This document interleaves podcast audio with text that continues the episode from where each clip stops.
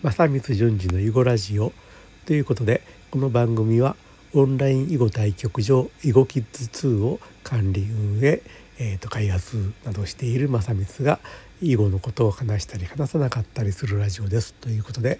今日はね音声 SN SNS ラケットラケットかな？ラケットかラケットか知りませんけども、まあ、ラケットについてお話ししますと。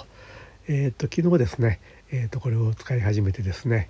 で 今日ね今朝の時点で Yahoo のリアルタイム検索でねこのラケットについて知らつぶやいてる日本人っていうのを見てみたらまだ8人しか確認できてないんですよね。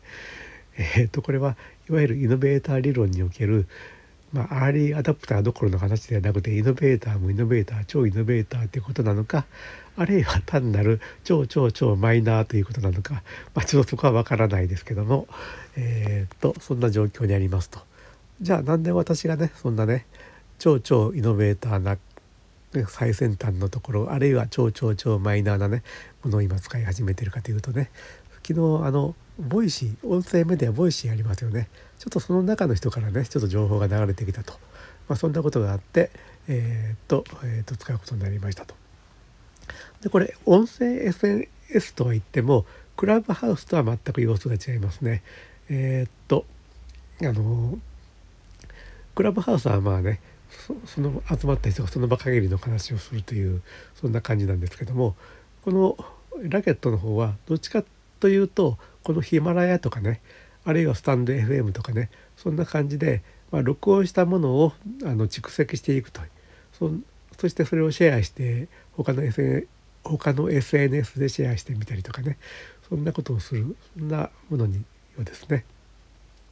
でえー、っとなんかねタイムラインみたいなものもあるんですよ。えー、っとこのタイムラインみたいなものを見ていると別にフォローしてるわけでも何でもない、えー、っと人たちがねまあ多分外国の人たちなんですけども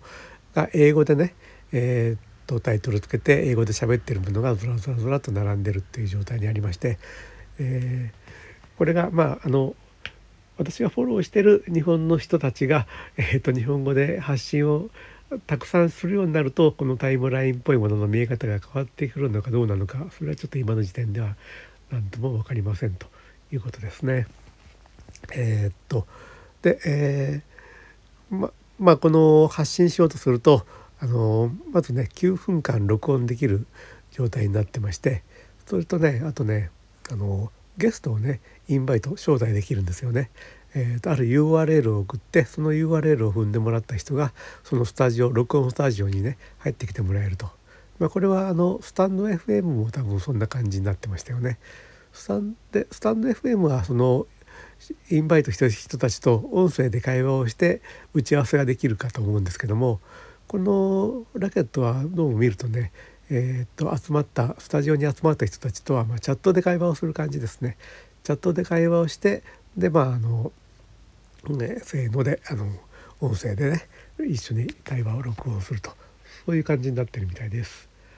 えーと、とそれからですねあとこのラケットはですね最初登録した時にはウェイトリストに入ってるっていう感じになってねでウェイトリストから抜けて実際投稿したりウェイトリストに入ってる時点で、まあ、人をフォローしたりはできるんですけどもまあ投稿発信っていうのはできないんですがこのウェイトリストから抜けるにはどうすればいいかというとなんか招待コードインバイトコードというのを入力するかえーと、このインバイトコードとかどうやって発行されるのかとかちょっとまだ分かってないんですけどもそれを入力するかあるいは10人の人にフォローされるといいということで、まあ、だから、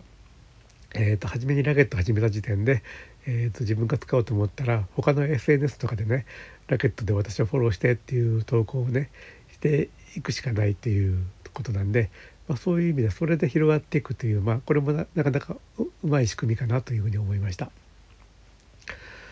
えー、とということで、えー、音声 SNS ラケットをね昨日初めて使ってみましたよっていうお話で、えー、まあ、ちょっとまだしばらく様子見ですね。ということで今日のお話はこれで終わります。えっ、と聞いていただいてありがとうございます。ではまた次回お耳にかかりましょう。え失礼します。